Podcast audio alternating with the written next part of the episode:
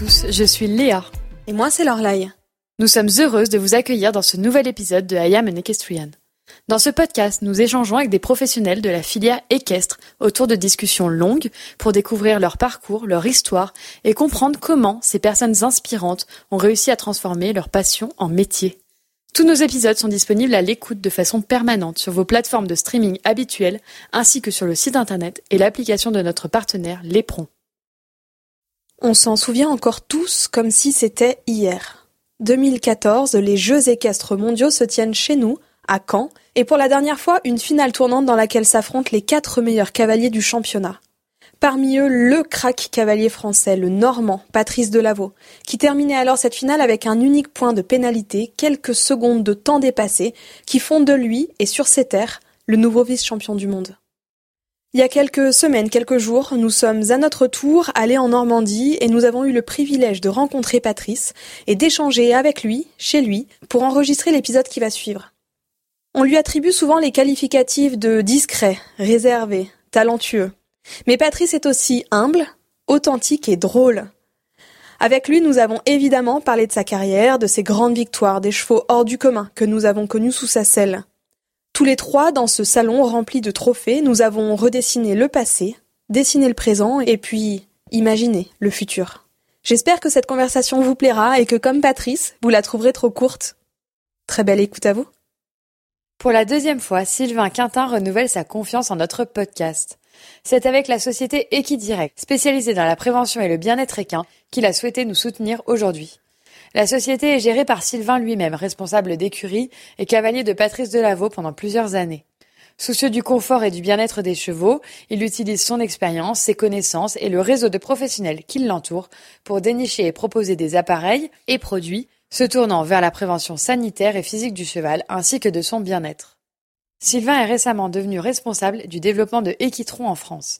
Il s'agit d'un appareil qui a pour but de prévenir et de guérir de nombreuses lésions, qu'elles soient musculaires, ligamentaires ou tendineuses, mais aussi calmer les inflammations grâce à son effet antalgique et anti-inflammatoire.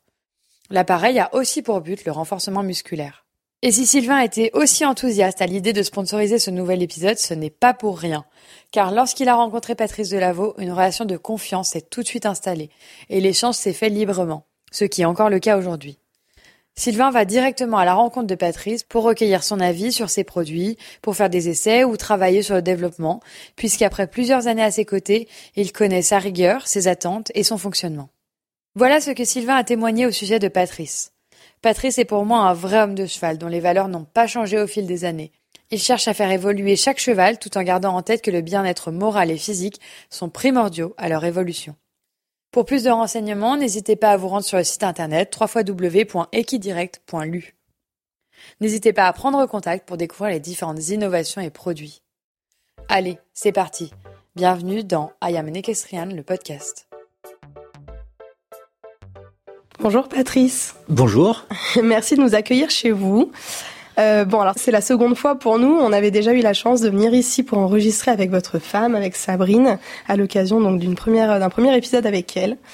En principe, on commence toujours nos podcasts de la même manière. On demande à notre invité de se présenter, nous raconter son histoire, euh, et puis on introduit d'abord l'invité. Bon, là, avec vous, je crois que c'est c'est pas très utile.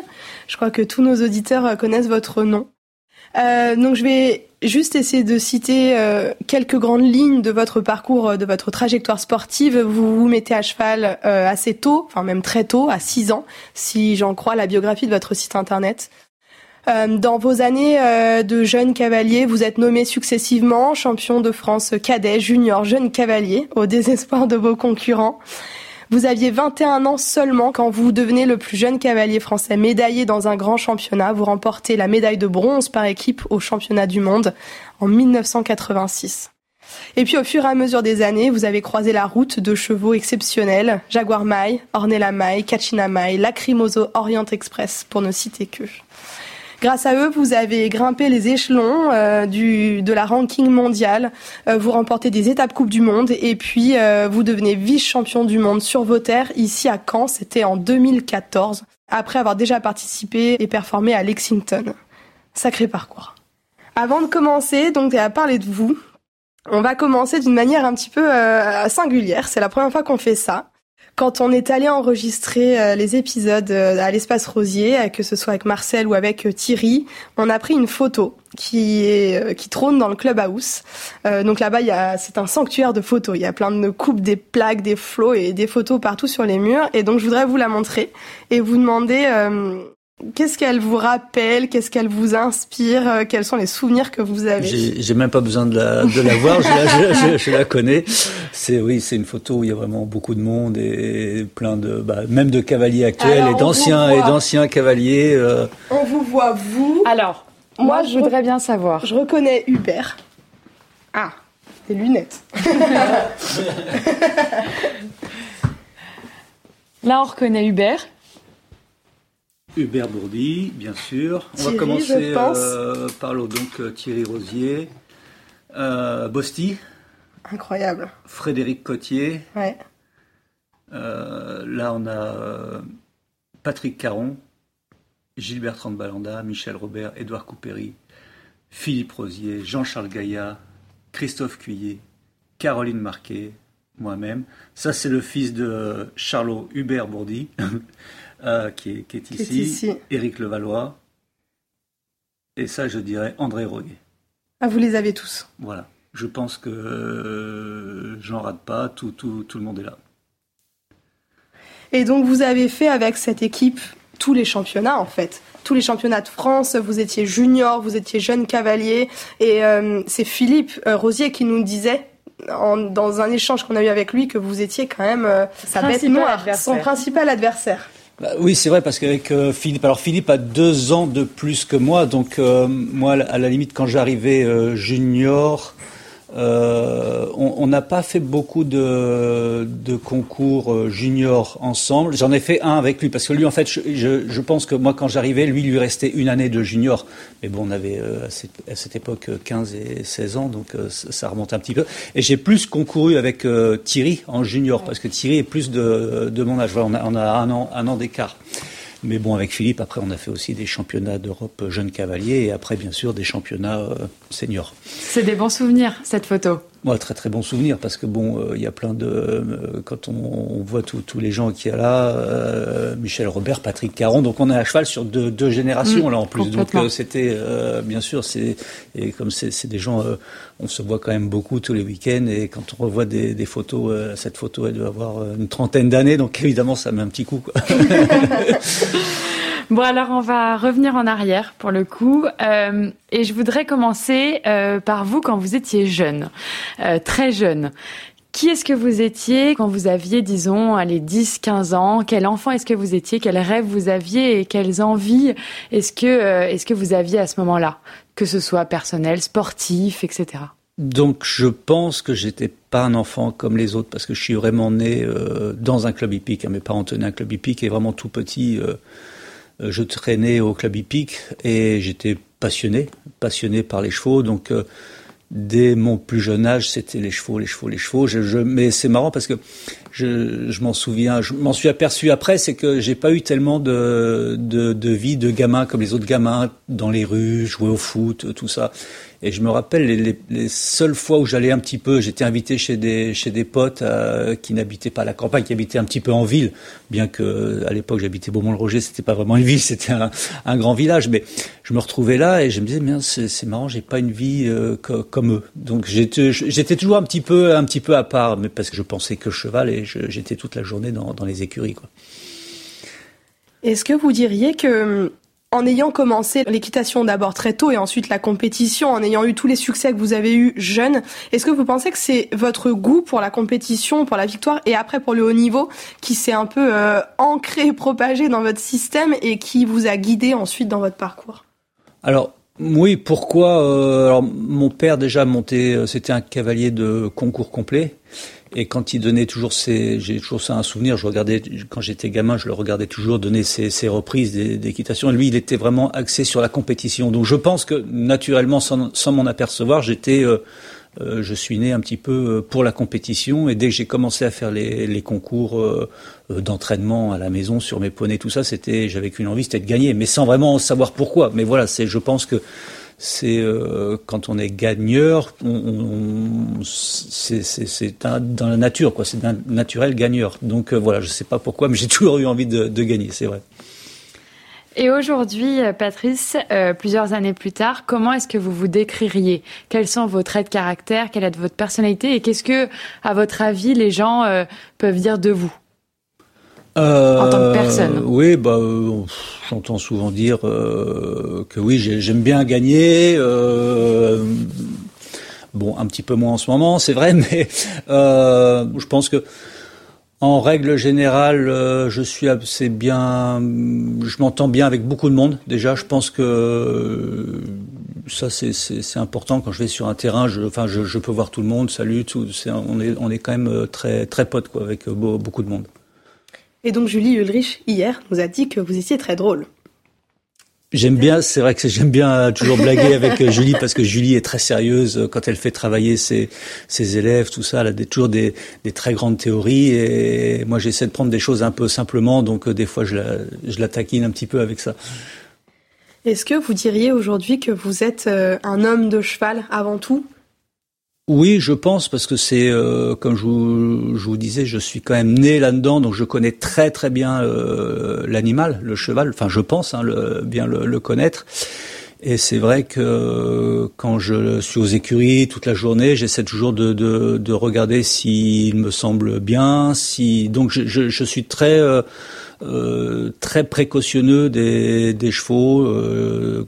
Quand je suis aux écuries, j'essaie de voir si euh, le box est propre, si ceci, si cela, si la bande est bien mise, si la couverture n'est pas de travers. Et, euh, voilà, je pense que être homme de cheval, c'est déjà se regarder si, si son cheval, déjà rien qu'en regardant son œil, si on, on le sent bien, bien ou pas.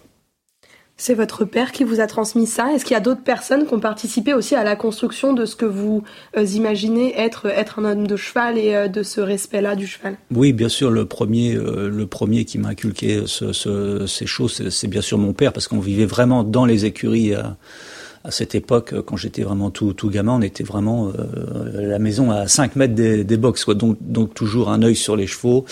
Et après, j'ai eu la chance de travailler avec beaucoup de monde et de très très bons entraîneurs. Mes premiers entraîneurs ont été euh, Marcel Rosier, Daniel Biancamaria, qui étaient des gens très très près des chevaux et de très grands hommes de chevaux déjà. Donc dès, dès tout jeune, j'ai appris, j'ai eu, c'est inculqué à bien m'occuper de, des chevaux et à, et à être très précautionneux, pardon.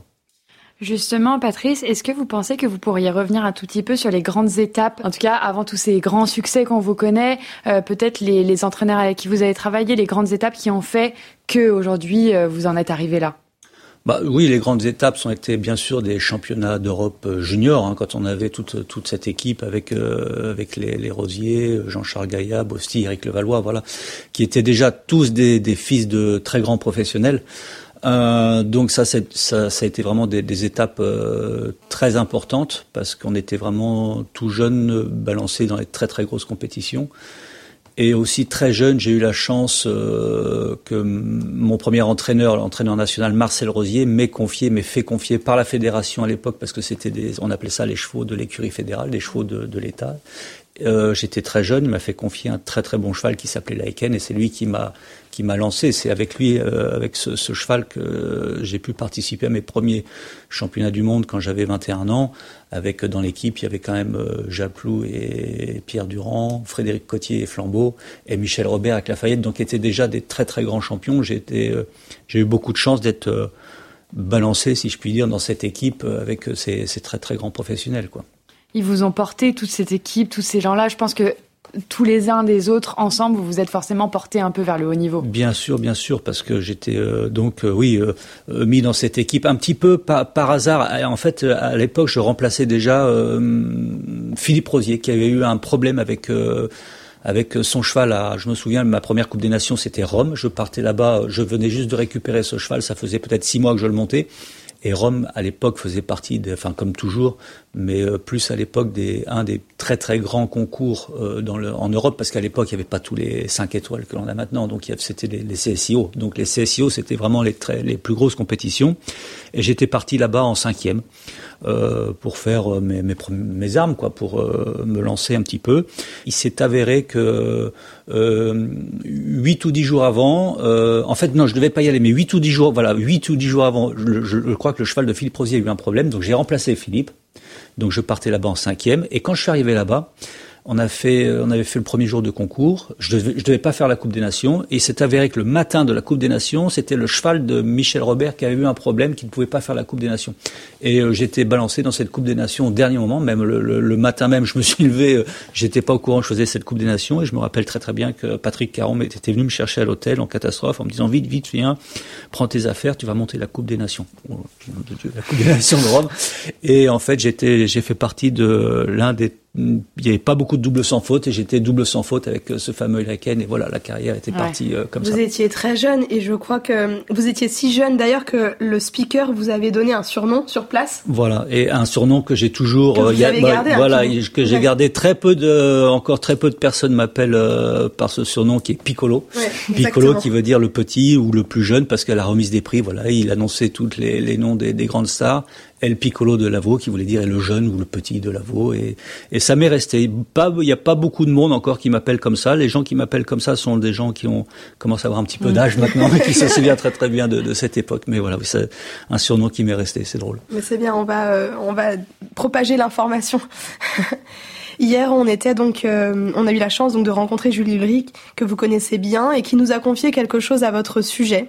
Elle nous a dit, Patrice est un des cavaliers les plus rapides du circuit, mais quand il court une épreuve, les chevaux ont toujours les oreilles pointées vers l'avant parce qu'il est avec eux, dans leur sens, il va vite, mais il ne les gêne jamais.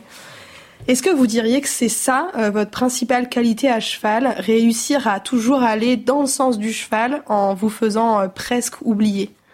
Euh, oui, c'est vrai que j'ai gagné beaucoup d'épreuves de vitesse. J'adore, les épreuves de vitesse.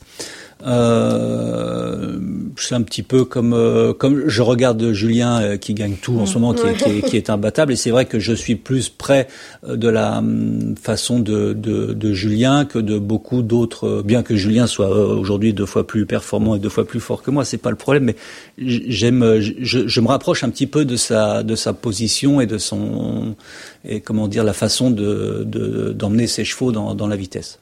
C'est presque un peu l'équitation américaine.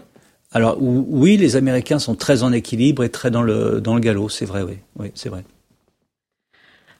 Je suis tout à fait d'accord avec ça. Moi, en tout cas, c'est vraiment le souvenir euh, que j'en ai parce que on vous a vu beaucoup gagner, beaucoup, beaucoup. Les années euh, 2012, 2013, 2014 ont été vraiment des, des belles années euh, pour vous. Euh, en 2013, on vous voit gagner notamment les Masters de Hong Kong, si je me trompe pas. Vous remportez quatre épreuves, dont le Grand Prix avec la Crimoso. Vous êtes à ce moment-là très en forme, imperturbable, vraiment. On sait bien, l'équitation, c'est vraiment un sport dans lequel les cavaliers se transcendent. Est-ce que vous diriez que le mental et la confiance, ce sont vraiment des éléments qui sont inhérents à la performance? Et est-ce que vous pensez que dans ces moments-là, on peut être imbattable et le sport fait que les choses évoluent, on redescend, on remonte, on revient et on repart? C'est parfois la difficulté de ce sport. Oui, alors c'est vrai que pour euh, pour gagner déjà pour en revenir à, à Hong Kong, c'est vrai que j'étais arrivé là-bas, euh, je sais pas pourquoi dans une, mais je m'en suis même pas aperçu, mais dans une forme euh, extraordinaire. Les- ah oui, bon, vous aviez pas conscience de non, ça non, non, je suis arrivé là-bas sans me dire je, je vais, euh, je vais tout gagner ici. Je suis arrivé là-bas, déjà on découvrait ce concours parce que c'est la première fois que ce concours avait, avait lieu. Et euh, déjà dès la première épreuve, bon c'était une épreuve comme souvent dans ces concours-là, euh, un- la première épreuve, personne ne la court vraiment trop, quoi. Et, et parce que bon, on prépare, on prépare aussi les chevaux pour euh, pour la suite du concours, donc on se dit pas, je vais essayer de, gagner absolument cette épreuve. Et j'étais parti sur cette épreuve donc avec la Crimoso en me disant bon bah je vais faire un tour dans, dans le galop mais sans vraiment euh, le dévisser parce que déjà il y avait que trois jours de, de concours il allait faire les trois jours donc je me suis dit j'y vais mais voilà tranquille et puis ça s'était très très bien passé l'épreuve s'était pas trop trop courue puis en fait voilà j'ai, je suis resté en tête de, cette épreuve j'ai, j'ai gagné cette épreuve et le soir même il y avait le, le speed challenge et je passais en numéro un et quand j'ai vu la, la, la start list, j'ai dit merde, j'ai pas, pas de chance, numéro un. Pff, normalement, tu gagnes jamais cette épreuve en passant numéro un. Et donc je suis parti avec Ornella. Bon bah de toute façon Ornella avait qu'une façon de, de, faire. De toute façon c'était assez assez dans le galop, assez vite. Et je fais un très très bon parcours. Et puis, euh, je me suis aperçu en regardant euh, l'épreuve que bah, finalement, les mecs n'arrivaient pas à m'approcher. Donc, dit, tiens, hein, hein. et en fait, c'est la dernière à rentrer en piste qui me bat, c'est Katharina Hoffel. Euh, D'ailleurs, qui est, c'est drôle parce que c'est elle qui montait la crimoso quand euh, le cheval était jeune. Elle me bat, mais d'un rien du tout. Et j'ai dit, bon, bon, de toute façon, j'étais euh, déjà très content parce que j'avais gagné la première épreuve et deuxième du Speed Challenge, qui était une épreuve déjà très, très bien dotée. Donc, pour moi, j'avais fait mon concours, j'étais déjà très content. Et puis après, voilà, les victoires se sont enchaînées. Le lendemain, euh, Ornella, je la monte pas, je la laisse tranquille. On avait déjà un premier Grand Prix avec la Crimoso. Euh, il fait un parcours euh, sans faute en se promenant et un barrage euh, magnifique. Donc là, j'en étais déjà à deux épreuves et une deuxième place. Donc pour moi, le concours était encore, euh, c'était bon, je pouvais m'arrêter là. Le lendemain matin, on avait une très belle épreuve à barrage. Ornella, double sans faute, elle gagne. Donc là, c'est vraiment un top concours, un concours extraordinaire. Et le Grand Prix, euh, la Crimoso saute d'une façon remarquable et regagne le Grand Prix. Donc ça faisait euh, euh trois, euh, quatre épreuves gagnées et une deuxième place sur, enfin le, le truc. Mais c'est, je pense que c'est irréalisable. C'est un truc de, un truc de, de fou. Mais voilà, j'étais dans une confiance euh, extraordinaire et les chevaux dans un en top forme. Quoi. Voilà. Maintenant, je peux pas expliquer pourquoi ça s'est passé comme mmh. ça il y a quand même au niveau mental des cercles très vertueux où alors, en fait oui, alors, quand on ne doute pas. Oui, voilà, quand on doute pas, quand on commence à, quand la machine commence à être langée. Regardez Julien, quand il commence à gagner, on le voit partir, mais on se dit mais il va traverser tous les obstacles. Et il n'en touche pas parce qu'il est en pleine confiance, il a confiance à 200% euh, en lui et du coup il donne confiance à ses chevaux. Et c'est vrai que quand on n'a pas cette confiance, on se dit tiens Julien il était vite, je vais essayer de, le battre, mais on part pas 100% en confiance, donc on part des fois, on se dit oh, on hésite et la faute la, faute arrive quoi. Il faut vraiment quand on quand on va vite, quand on veut aller vite, il, tiens, tant pis je vais faire trois fautes mais j'y vais quoi. Et c'est comme ça je pense que que l'on arrive à, à, gagner les épreuves. On va dérouler un petit peu du coup la timeline euh, 2014, les Jeux équestres mondiaux de Caen et cette finale tournante qui a entre-temps disparu du format championnat du monde, euh, à laquelle vous accédez. Non pas par chance, hein, mais vraiment par talent. Vous avez fait un championnat remarquable aussi euh, cette année-là.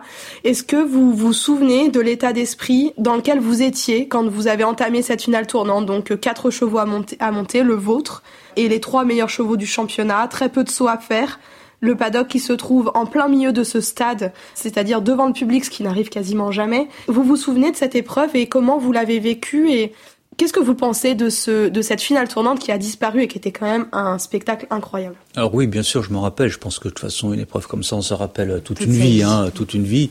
Alors moi, j'ai vraiment pas eu de chance parce que j'étais le dernier. J'ai participé à cette dernière euh, finale tournante où je suis arrivé euh, deuxième. Mais euh, si cette finale avait disparu euh, les derniers euh, les derniers championnats, j'étais champion du monde puisque ouais. la, la, veille au soir j'étais en tête. Enfin bref, c'est voilà, c'est une petite anecdote. pour du temps. Oui, Juste oui, du oui, temps, voilà, pas voilà, de faute. voilà. Donc pour en venir à, à, cette épreuve, de toute façon depuis euh, moi que j'avais vu cette épreuve de, déjà en 86 quand j'avais 21 ans c'était devenu euh, un rêve pour moi. C'était pas une obsession, mais un rêve. Parce que je me dis, oh, cette épreuve, c'est fantastique. On monte les, les quatre meilleurs chevaux du monde euh, du moment. Euh, c'est vraiment les, les quatre meilleurs cavaliers aussi. C'était pour moi, c'était euh, et tous les championnats du monde. Pour moi, je regardais ça d'une façon euh, complètement émerveillé euh, quand je voyais tous ces cavaliers qui montaient sur ces chevaux. C'est quand même à chaque fois les, les, les chevaux de la finale. C'est toujours les quatre meilleurs chevaux du moment du, du monde. Donc euh, pour moi, c'était vraiment, euh, c'était vraiment un rêve. Et je crois que le plus beau moment pour moi, ça a été quand j'ai sauté le, le, dernier obstacle euh, de la de l'épreuve qualificative et que là, c'est bon, je suis sûr, je suis dedans.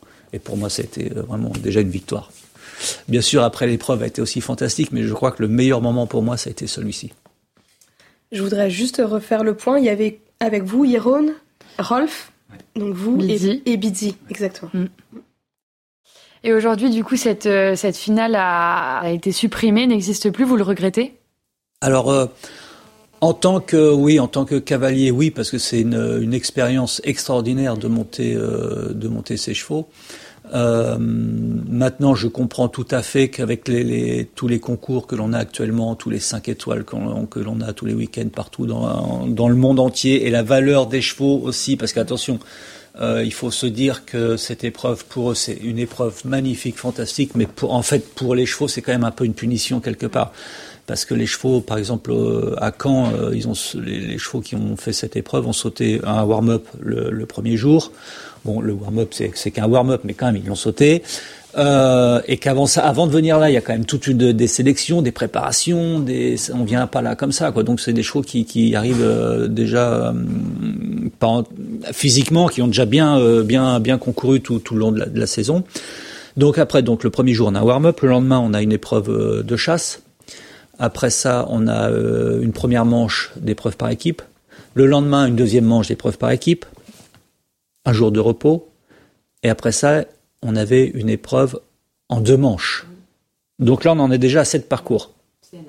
Sept parcours, et quand je suis monté sur Orient le matin, le dimanche matin, euh, c'est des chevaux qui ont quand même fait toute une semaine de, de, de, concours, sept parcours. Ils sont un petit peu, bon bah, on sent un petit peu, un petit peu fatigué, quoi, un petit peu rédouillard. J'ai mon pauvre coco, je te remonte dessus, mais t'as encore quatre, euh, quatre parcours, alors qu'ils sont pas des parcours aussi difficiles que les autres parcours tout au long de la semaine sont des euh, 8, 8 obstacles peut-être, 8 ou 9, je sais plus.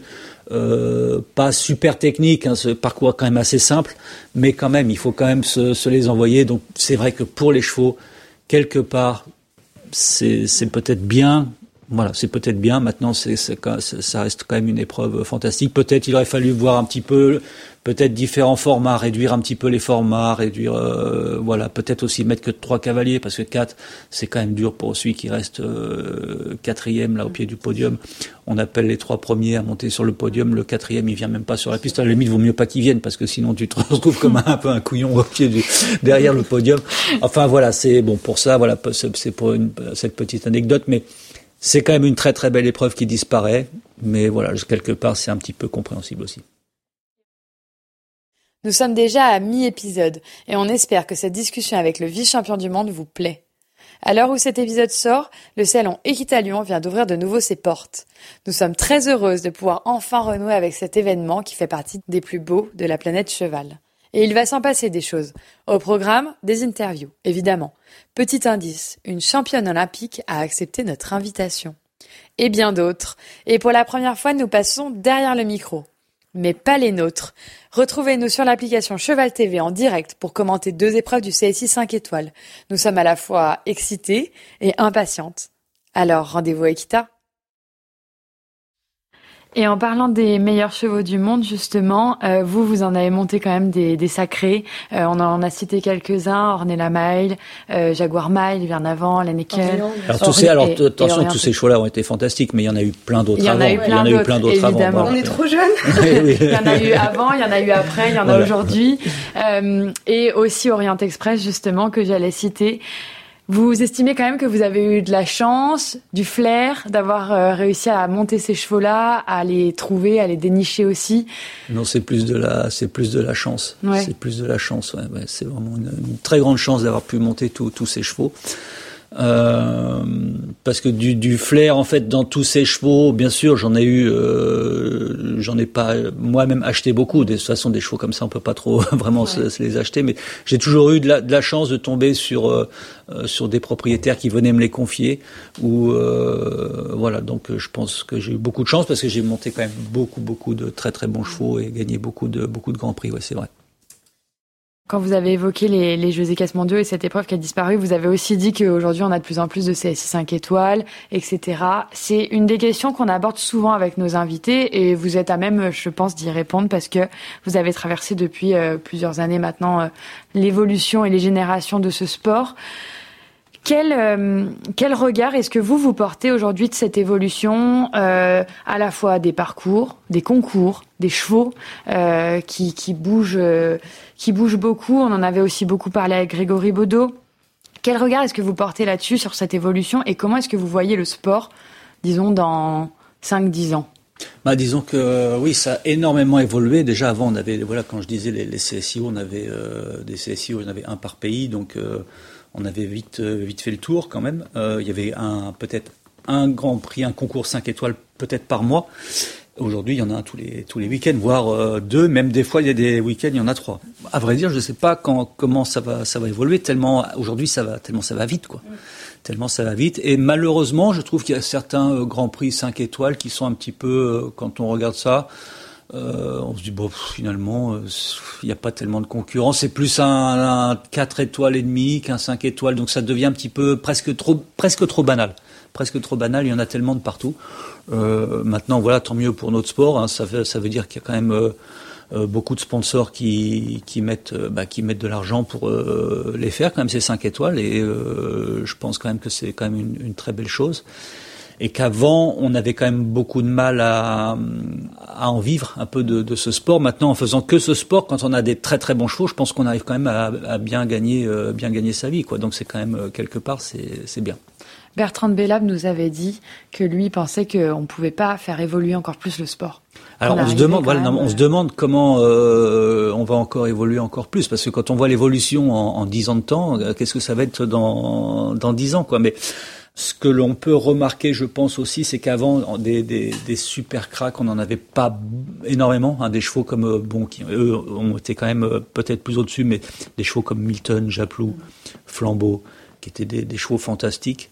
Aujourd'hui, eh ben, il y en avait très très peu, et aujourd'hui, je trouve qu'on en, il y en a de plus en plus aussi. Alors, c'est plus les stars que c'était euh, à cette époque, parce que comme il y en a un petit peu plus, eh ben, ils sont un peu moins starisés ces, chevaux. Mais je vois à l'époque, euh, quand euh, Milton débarquait sur un terrain au Japlou, tout le monde était à regarder. Même nous, professionnels, on, et eh ben maintenant des chevaux comme ça, il y en a quand même beaucoup plus, quoi, beaucoup plus, beaucoup plus.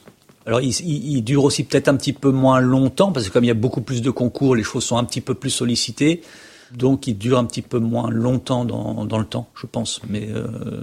Et pourtant, on a des pistes de meilleure qualité, des chefs de piste qui font très attention, beaucoup plus de soins, des systèmes qui mettent vraiment normalement l'intégrité physique du cheval un peu au cœur oui, euh, du sport. Tout à fait, mais, mais justement, voilà, justement, parce que on a tellement un matériel qui s'améliore euh, notamment dans les, sur les carrières avec euh, les sols fibrés qui sont vraiment extrêmement euh, répondants et euh, techniquement euh, euh, les chevaux se donnent beaucoup plus et malheureusement ont aussi beaucoup plus de, de, pathologies. mais c'est un, petit peu comme dans l'athlétisme, on voit les, gens qui vont de plus en plus vite, mais aussi beaucoup plus de, de casse. Comme les footballeurs, les footballeurs, on les voit, ils sont tout le temps des, des, des cracks comme Neymar, tout ça. Peut-être il est fragile, mais ils sont tout le temps souvent cassés parce que bah, ils, techniquement ils sont très, très tellement bons, ils se donnent deux fois plus les mecs et, et c'est comme comme nos chevaux et ça, malheureusement, ça casse plus vite. Ça casse plus vite.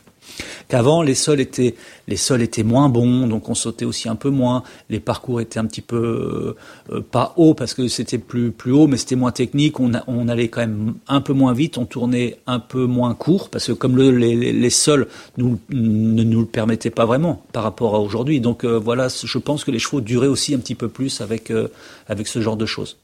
C'est grâce à l'élevage aussi qu'on a en France. Alors l'élevage aussi, c'est très amélioré. Donc euh, plus on améliore, plus on affine, et plus on affine, plus on fragilise aussi quelque part. Je pense, hein, je suis pas oui, très très non, grand, mais, mais je pense que ça, je pense que ça va un petit peu dans, dans cette direction aussi. Vous avez dit, Patrice, très récemment dans une interview que vous étiez peu présent à haut niveau ces derniers temps, alors que c'est toujours ce qui vous a animé euh, et que vous ne vous sentez pas encore capable de vivre sans le sport de haut niveau. Et avec vous, on aimerait parler de, de la pérennisation d'une carrière de, de, cavalier. Vous êtes une des figures majeures, emblématiques de l'équipe de France de saut d'obstacle. On vous a vu traverser les générations sportives, participer à tellement de championnats rester toujours compétitif, équipé, et avec évidemment toujours des années plus ou moins denses et riches que d'autres. Comment est-ce qu'on fait à l'heure où ce sport attire de plus en plus de monde, quand même, on le disait, de, se démocratise, où on a des pilotes de plus en plus talentueux qui sont extrêmement nombreux aujourd'hui, pour continuer à, garder le rang, à fournir son écurie, à rester au top niveau et, et à continuer à courir dans, dans ces épreuves-là, niveau 5 étoiles. Oui, disons que c'est, oui, c'est difficile euh, tout au long d'une carrière de rester euh, constant et à peu près au même, au même niveau. A toujours un petit peu des hauts et des bas. Je pense que ça fait partie de la vie du cavalier. Maintenant, voilà, quand on est dans le bas, faut savoir arriver à, à remonter et quand on est dans le haut, arriver à s'y maintenir. Et, et c'est vrai qu'il y a plus en plus aussi de, de jeunes maintenant qui arrivent. Euh, moi, ça fait deux ans, deux ans et demi que j'ai pas fait vraiment trop de, de 5 étoiles, tout ça. Quand je regarde un petit peu les start lists et les et même sur euh, sur la télé, enfin plus trop la télévision malheureusement, mais euh, sur euh, sur les sites internet, les, les, cavaliers, il y a des, des cavaliers. Tiens, celui-ci, je je connais pas, les, des Américains ou des gens qui viennent des étrangers. Je dis tiens, c'est marrant, celui-ci, je je le connais pas. Donc ça ça va aussi très très vite, hein, très très vite. Et c'est sûr que quand je vais redébarquer sur un 5 étoiles, je vais tomber sur plein de, de petits jeunes qui vont me regarder un petit peu bizarre, me disant c'est qui le vieux là C'est qui celui-là C'est qui celui-là? Je connais pas. Donc voilà ça, va très très vite. Mais c'est vrai qu'actuellement, je trouve qu'il y a de plus en plus de, jeunes talents qui débarquent avec des chevaux fantastiques et souvent beaucoup de, moyens derrière ça. Et aujourd'hui, malheureusement, euh, si on n'a pas euh, trop de moyens derrière, bah, on, galère un petit peu. C'est quoi la clé alors d'un système, d'un système qui marche euh, pour ben toujours, je sais pas, avoir des jeunes chevaux, miser sur les jeunes chevaux pour réussir à refournir son écurie, les sponsors, comment vous, vous voyez les choses pour essayer de solutionner justement cette question? Je pense que oui, ce serait à refaire maintenant. J'essaierai d'avoir beaucoup plus de jeunes chevaux euh, toujours euh, à préparer dans l'écurie. Il faut toujours avoir la, la relève euh, tout le temps, tout le temps, tout le temps. On voit tous les grands cavaliers, ils ont chez beaucoup d'autres cavaliers chez eux qui tournent les, jeunes chevaux pour, bah, pour les, les, les, dresser, les travailler et les amener, les faire, les faire vieillir. Parce que le problème, c'est qu'aujourd'hui euh, un cheval euh, qui saute bien 1m45, il est quasiment euh, inachetable, quoi, tellement les, les prix ont, ont, flambé. Donc il faut avoir de la réserve derrière, faire de, beaucoup de, de jeunes chevaux, avoir des, des, des, des grosses écuries, et puis euh, avec des cavaliers derrière qui préparent, qui préparent, qui préparent. Et quand le cheval est prêt, bon, bah, il peut intégrer, intégrer le piqué des, des, chevaux plus âgés. Je pense que c'est un petit peu le, un petit peu le secret. Ou avoir des très très gros sponsors et puis qui, que ces gens-là puissent investir régulièrement dans des chevaux de 7, 8, 9 ans pour alimenter tout le temps les, écuries, quoi. Voilà. Et en parlant de jeune génération, ça m'inspire plusieurs questions. Euh, comment est-ce que vous, vous voyez la, jeune génération, les jeunes talents français déjà On va peut-être se concentrer sur les talents français. Euh, est-ce que vous pensez qu'ils sont prêts Ils sont en ce moment même peut-être en train de détrôner un peu les, cavaliers français seniors qu'on connaît. Euh, et comment est-ce que vous voyez évoluer le sport par rapport à ces jeunes-là? Il y, a, il y a, beaucoup de, de, de bons jeunes, euh, bien sûr, en France. Euh, on, on, les voit beaucoup dans les 4 et 5 étoiles. Hein. Il y en a quand même, il y en a quand même pas mal euh, qui montent, qui montent très bien. Maintenant, c'est un sport qui est, qui est quand même euh, qui se fait sur la, la durée. Hein, la durée, donc même les jeunes, quand ils sont très très bons, on peut les voir aussi vite. Moi, j'en ai vu plein arriver très tôt et vous disparaître. On dit tiens, mais il est où celui-ci? Parce que bah, au bout d'un moment, il a pas eu, euh, il a perdu son cheval de tête, tout ça, et bah, malheureusement, il n'arrive pas à suivre le, à suivre le mouvement. Mais on les voit toujours revenir quelques années après. Donc euh, ça aussi, c'est une bonne chose parce que on s'aperçoit que même jeune, quand on quitte le circuit, on arrive toujours à revenir si on a la chance de tomber sur des, bons propriétaires qui puissent nous fournir en bons chevaux, ou même si le, gamin a, des jeunes chevaux qu'il a en formation derrière, il arrive toujours à s'en sortir. Donc euh, c'est aussi important de savoir que bah, on peut même jeune, quand euh, jeune ou plus âgé, quand on est un petit peu dans la dans la vague descendante, on arrive toujours à, à s'en sortir quoi. Ça me fait notamment penser à un jeune que vous connaissez bien, euh, Édouard Lévy, qui est aujourd'hui très performant. Comment est-ce que vous, euh, vous voyez aussi son évolution? Parce que c'est un jeune que vous avez vu euh, enfant, c'est là où je voulais en venir, qu'il euh, il nous a souvent dit que vous étiez un peu une deuxième famille pour lui à un certain moment. Quelle clé est-ce que vous lui avez donné pour que aujourd'hui euh, il en soit il en soit arrivé là? mmh, mmh. Je pense que là, là alors je vais pas vraiment donner de, de clés. C'est lui qui a pris un petit peu, euh, qui a épuisé un petit peu, qui est venu me prendre les clés sans, sans, que, je, sans que je le vois, je pense. Euh, il est non mais c'est vrai pour l'histoire d'Edouard est très drôle. Il est arrivé à la maison, il avait 16 ans. Euh, c'était un garçon déjà qui était très doué dans les études. Il venait d'avoir son bac. Euh, enfin, il était en fin d'année de 16 ans. Et euh, je pense qu'il voulait, il aimait bien l'équitation. Il adorait ça. Après, il, se posait un peu des questions, savoir s'il voulait vraiment faire ça. Donc, il dit tiens, je vais faire un stage chez, un professionnel et c'est Eric Louradour qui s'en occupé à cette époque qui est venu me le présenter. Me dit tiens j'ai un, un, gamin qui, qui, monte bien, qui est doué, il voudrait faire un stage chez toi, est-ce que c'est possible tout ça Donc j'ai dit oui, pas de problème. Donc il est arrivé pour faire un stage, mais euh, de peut-être un mois, peut-être deux mois je, à, l'époque. Puis en fait, il est resté euh, cinq ou six ans et euh, j'arrivais plus à le foutre dehors. Quoi. et non, mais c'est vrai qu'il est arrivé super jeune. Il débarquait de, de Paris dans le 16e. il est arrivé avec ses parents. Euh, moi, j'habitais euh, le Pin, un petit bled, un petit bled dans, le Calvados, un petit peu paumé comme ça. au début, il était un petit peu paumé. Le pauvre, il savait pas trop où il, où il atterrissait. Il habitait dans le village. Il habitait une petite chambre dans, dans le village.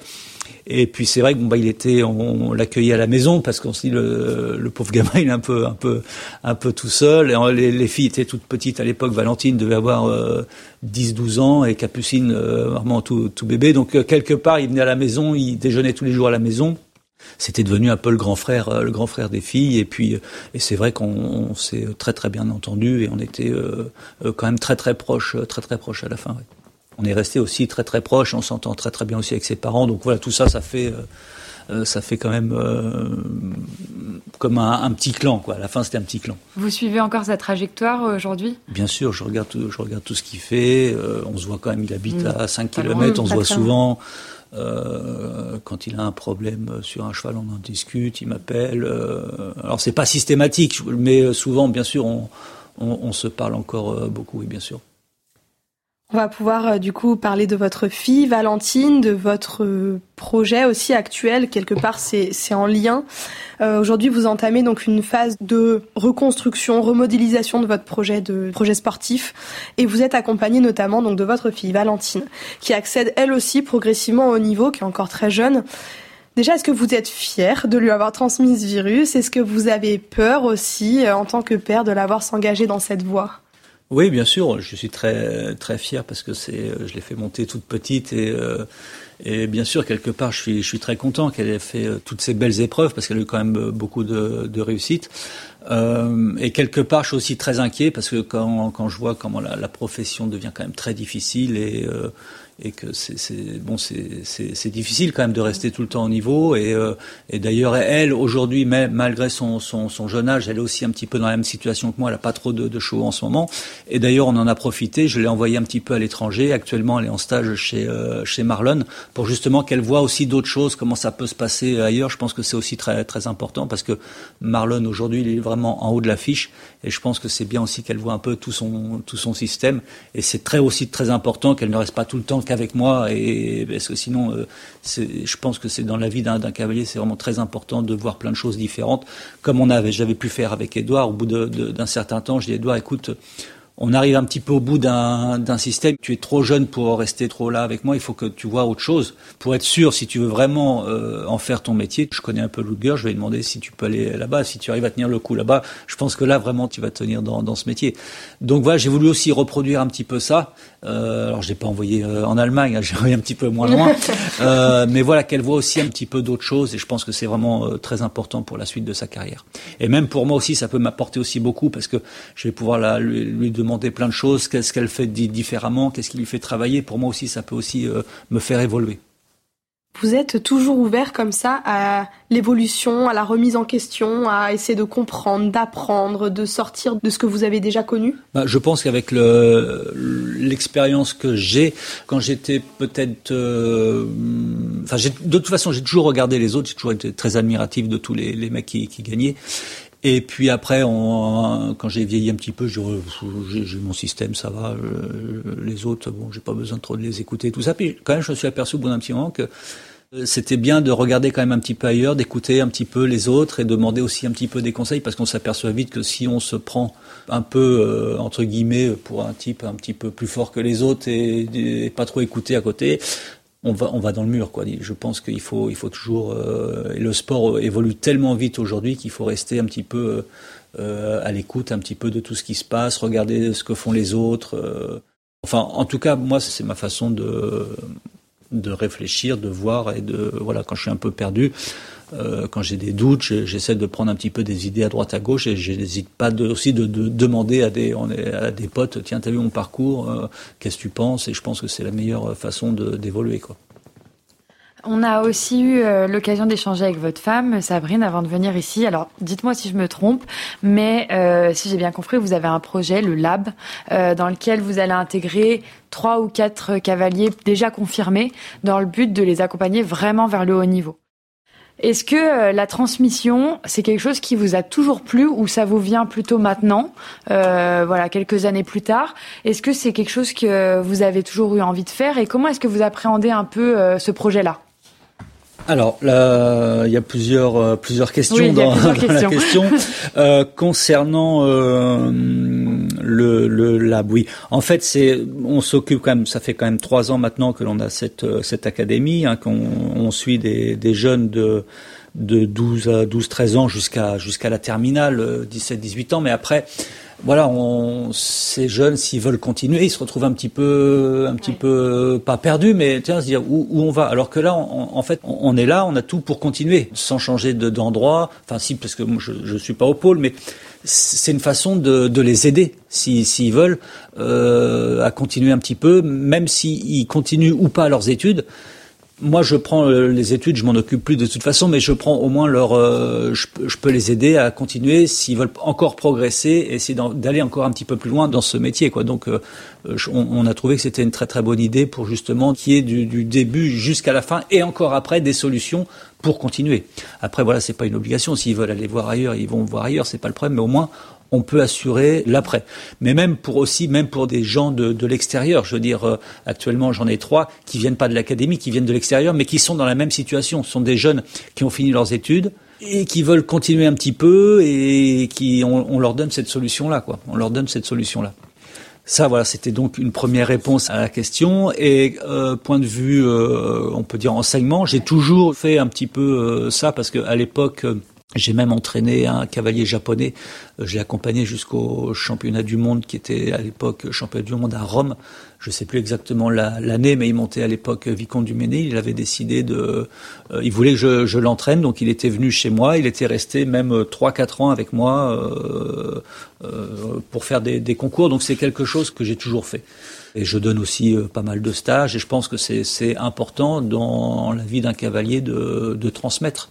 Et en général, on finit un petit peu, un peu tous comme ça. Hein. Beaucoup de, cavaliers qui arrêtent de monter se mettent euh, euh coach, euh, coach privé ou coach pour euh, pour plein de monde. Et je pense que c'est important de savoir, même si quand moi je vais arrêter un petit peu ma carrière de compétiteur, que les gens puissent savoir que je donne aussi des, cours et que je, puisse les, coacher. Je pense que c'est important.